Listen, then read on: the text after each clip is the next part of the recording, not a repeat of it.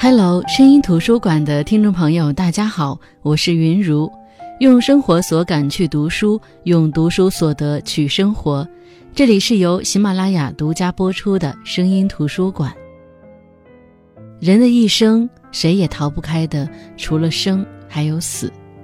生的奥秘，我们从生物学、医学等角度去探索，但关于死，尤其是死后，尽管科学称其为物质的消亡，但我们还是非常热衷的，带着神秘色彩的想象去描摹死后的世界。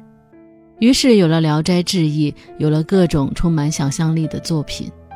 只要能够自圆其说，我们都愿意试着去相信。除了这些，还有一些作品用死来讽刺生，就比如曾经写过《活着》和《许三观卖血记》的余华，他不强调悲伤，但是故事里展示的那种细密的、无孔不入的绝望苦痛和小人物无法逆转的命运悲剧。让我们对他笔下故事主人公的人生深感无力，同时也深感震撼。我无法想象究竟是遭遇过怎么样的苦难，或者说心灵受过怎么样悲痛的人，才能写出那种字字泣血的文字。如果说《活着》和《许三观卖血记》还是相对正面的描写人之生存，那么余华的《第七天》就是用死来描写生，讽刺生。那本期声音图书馆分享的就是余华的《第七天》这本书的开篇写道：“浓雾弥漫之时，我走出了出租屋，在空虚混沌的城市里节节而行。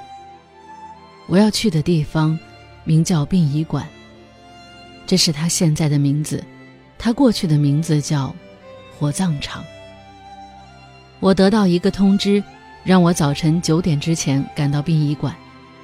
我的火化时间预约在九点半。可以说，这样的文字一开篇就给读者留下了足够大的悬念，一种不动声色的荒诞感。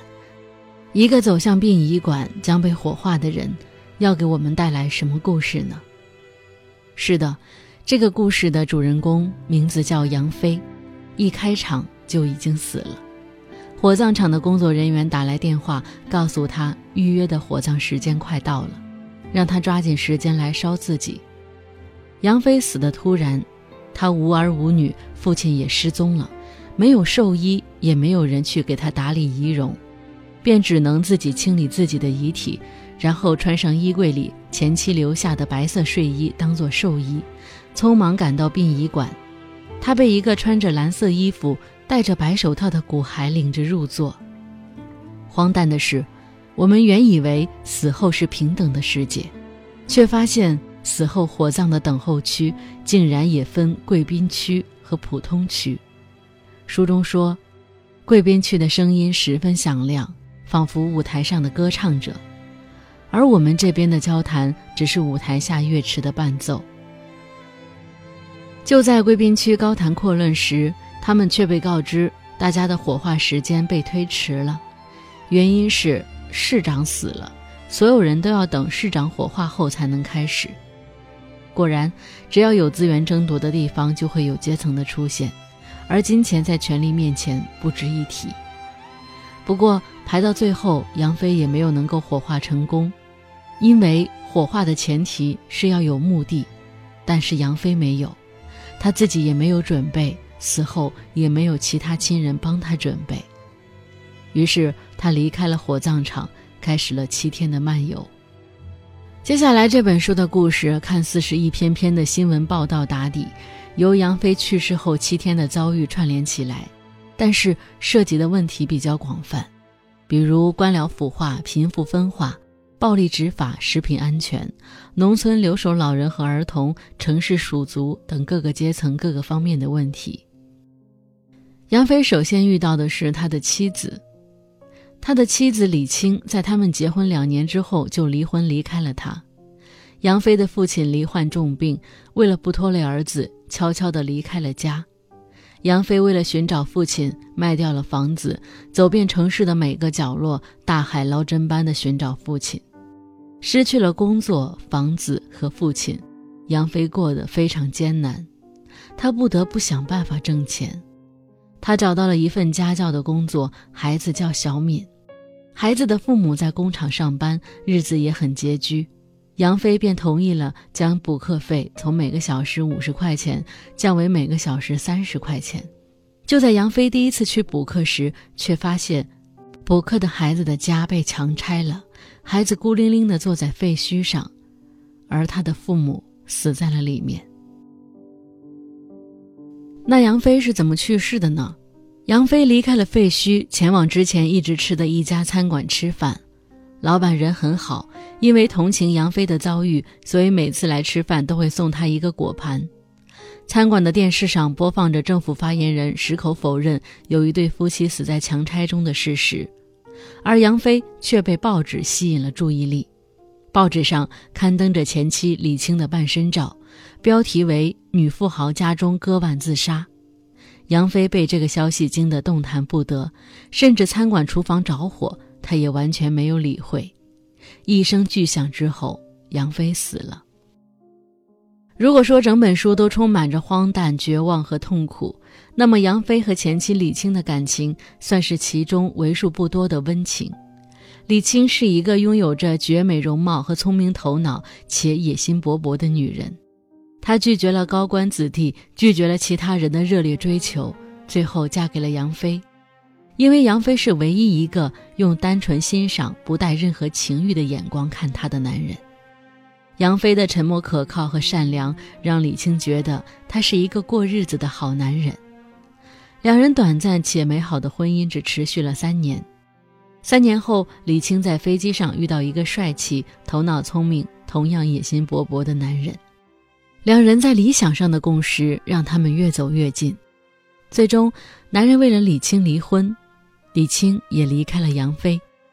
死后的杨飞遇到了死后的李青，两人依旧熟络的寒暄，并排躺在床上聊着那些过往。杨飞一直爱着李青，而李青告诉他，自己虽然结过两次婚，但丈夫只有杨飞一个。两人相拥。李青预约的火化时间到了，他的朋友为他准备了一块很不错的墓地，两人就此别过。杨飞生前一直在找自己的父亲，但实际上杨飞并不是他父亲的亲生孩子。父亲二十一岁的时候在铁道上发现了杨飞，那时杨飞只是一个婴儿，父亲心疼杨飞这么小就被抛弃在铁轨上，就开始又当爹又当妈抚养杨飞。杨飞四岁的时候，有人给父亲介绍了一个对象，但是女方并不希望要这个捡来的孩子，于是建议父亲将杨飞送到孤儿院去。父亲挣扎了许久，也同意了。他将杨飞领到孤儿院附近，让他在这儿等他回来。父亲离开，可是过了半日，他就后悔了。万一杨飞没有被孤儿院的人发现怎么办？万一他遇到了坏人和恶犬怎么办？父亲连忙回去找杨飞，却发现杨飞还在原地，身上盖着树叶，一直等他回来。父亲和女方断了联系，他觉得对象和孩子里必须选一个，而他选择了孩子。杨飞就这样被父亲养大，而一直照顾他的还有邻居郝强和李月珍夫妇。在杨飞的心里，李月珍就是自己的妈妈。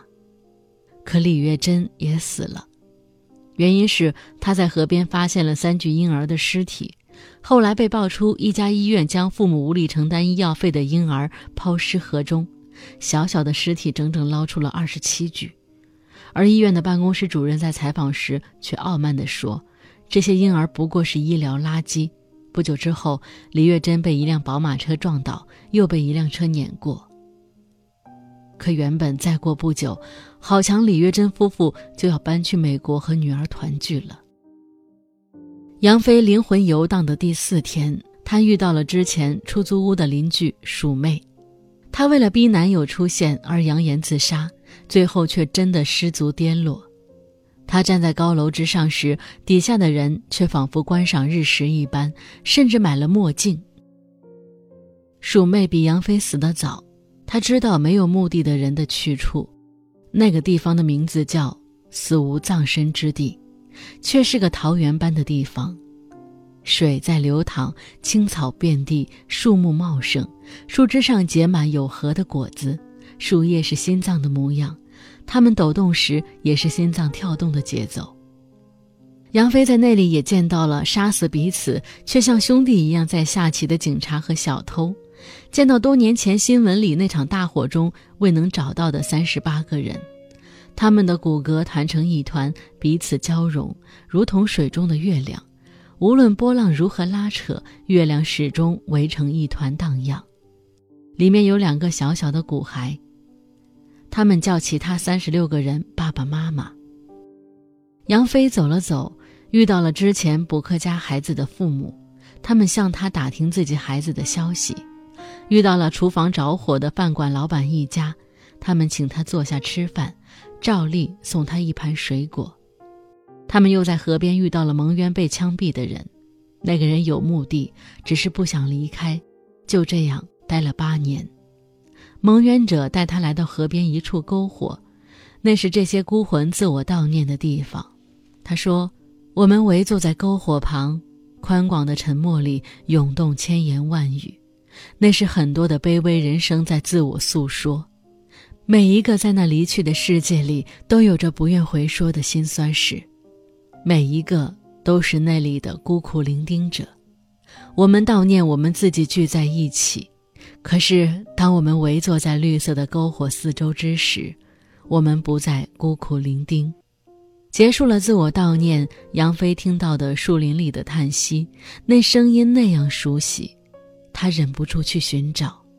在树林深处，一棵树的树叶上，躺着二十七个小小的婴儿骸骨。他心中的妈妈李月珍就在树旁，他们聊起了一些往事。在最后，李月珍告诉杨飞，杨飞的父亲也来过。他父亲去了当年抛弃他的地方，死在了那里。死后的父亲想见杨飞，于是他前往了火葬场，那是两个世界唯一的接口。他相信，只要他等得够久，总有再见到杨飞的一天。而当初，领着杨飞进入火葬场的那个穿蓝衣服、戴白手套的骨骸，就是父亲。可是，杨飞死的时候是被砸死的。五官没了形状，父亲也没能认出他。第六天，杨飞遇到了鼠妹男友的朋友，他死于车祸。这个朋友告诉鼠妹，鼠妹的男朋友那时在老家照看重病的父亲，回来时发现鼠妹已经死了三天，男朋友伤心欲绝，最后贫穷的他卖掉了自己的一个肾，用得来的钱为鼠妹买了一块墓地。鼠妹可以火化，然后前往安息之地了。死无葬身之地的众人都把鼠妹当作家人，警察、小偷、三十八个相容的骨骸们、饭馆老板一家、李月珍和二十七个孩子，他们所有人都来为鼠妹清洗整理。在她还完好、没有化作森森白骨、还留有美貌的时候，他们为她做了漂亮的衣服，他们为她化妆，最后。由杨飞带她前往火葬场。书中说，鼠妹拖着婚纱似的长裙走向安息之地。我看见她走过去，没有看见炉子房，没有看见墓地，看见的是他走向万花齐放之地。而杨飞的容貌在当时遇到前妻李青时，由李青修补过，现在他的父亲终于能认出他了。他们在两个世界里相互寻找，终于在两个世界的交汇处见到了彼此，哪怕没有呼吸，但却是永恒。就在父子俩准备离开时，他们遇到了鼠妹的男友。鼠妹有目的前往了安息之地，而男友没有，他们生生错过。于是男友跟随着他们父子俩离开，在路上。他讲起了自己和鼠妹的爱情故事，直到看到杨飞曾看到的景象：水在流淌，青草遍地，树木茂盛，树枝上结满有核的果子。树叶是心脏的模样，它们抖动时也是心脏跳动的节奏。那里没有贫贱，也没有富贵，没有悲伤，也没有疼痛，没有仇，也没有恨。那里人人死而平等。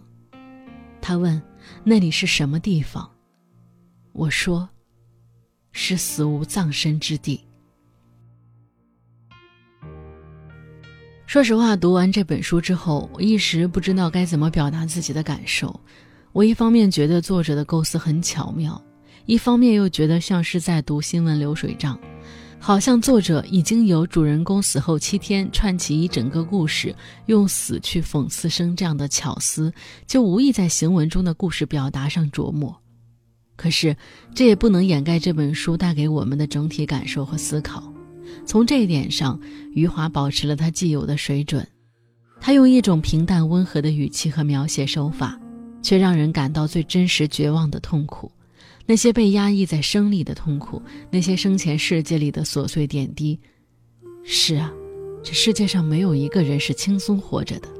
无论是杨飞这样的普通人，还是李青那样的富豪，他们都被世界以各自的方式给予最大限度能够承受的痛苦。我想起很多年前看过的一句话：“人生是什么？生而受难，久难而终。”书中用荒诞的死后见闻和更加荒诞的现实相结合，展现了很多普通人艰辛困苦的人生和这些艰难人生当中闪烁的善意温柔。可即使这样，善良的无端死去，作恶的依旧长命。死这件事儿好像也没有变得更公平。很多情节，作者是在用意象的表达，比如李月珍和二十七个孩子遗体凭空消失，只留下一个巨大的圆形深坑；还有运用讽刺的手法表现出对现实现象的抨击，比如市长的死亡方式、小敏父母的死亡与官方的矢口否认等等。很多情节在读过之后，只留下了无言的悲痛和凄凉。但是。我们无法否认的是，书中对于死后世界的描写却有着一种宽广和柔和。我们不知道死后是什么样的，它也许温暖永恒，也许冰冷黑暗，或许我们根本什么都感受不到。但我们却仍然可以从作者描绘的那些温柔的水波、奇异的树林当中，寻得片刻的宁静和勇气。另外，我觉得读《第七天》这本书还有一种熟悉感。就像我之前读刘震云的《吃瓜时代的儿女们》一样，两本书都是巧妙地利用了新闻事件，用小说的外衣把新闻事件串在了一起。余华在这本小说里将十多个社会新闻主角合理地安排在杨飞死后七天的际遇当中。整本小说可以说是结构框架很清晰，每章叙事都是有条不紊的，人物关系安排的也十分精当。但是正因为如此，也有很多人对这本书不买账，觉得这本书就是社会新闻的合集，找了一堆好像能代表现今中国的社会问题，然后置身在一个人死后七天的所见所闻中去写成了小说。他们表示看不到作为余华这个作家的诚意，就像豆瓣网友苏更生评价的那样，他说。不知道为什么，人至中年的余华没有继续探究他小说中一贯的主题——贫困、痛苦和人生，而是匆匆忙忙地代表着中国。但不管怎么说，就冲余华在这本书里用死讽刺生的设定，我觉得就已经非常成功。我们不知道死后的世界是怎样的，就如同我们同样不知道生的意义。人生的意义也许在于找到它的意义，又或者根本没有任何意义。我们只是度过这些存在的时光、存在的岁月，日复一日。不论它是平静还是凶险，富饶还是贫瘠，意义这个词原本就是人类自己创造的。也许所谓的造物主从来没有想过我们的种族生存有什么意义，存在就是存在，原本就不需要意义。就像一场雨，它只是自然而然的来，不必问它为何。好的，本期声音图书馆分享的是余华的第七天。重复书中结尾的一句话：世上有一个地方，那里没有贫贱，也没有富贵，没有悲伤，也没有疼痛，没有仇，也没有恨，那里人人死而平等。他问：“那里是什么地方？”我说：“死无葬身之地。世界上最好的地方，是死无葬身之地。”读到这句，振聋发聩，一身冷汗。好的，我是云如，这里是声音图书馆，我们下期再见。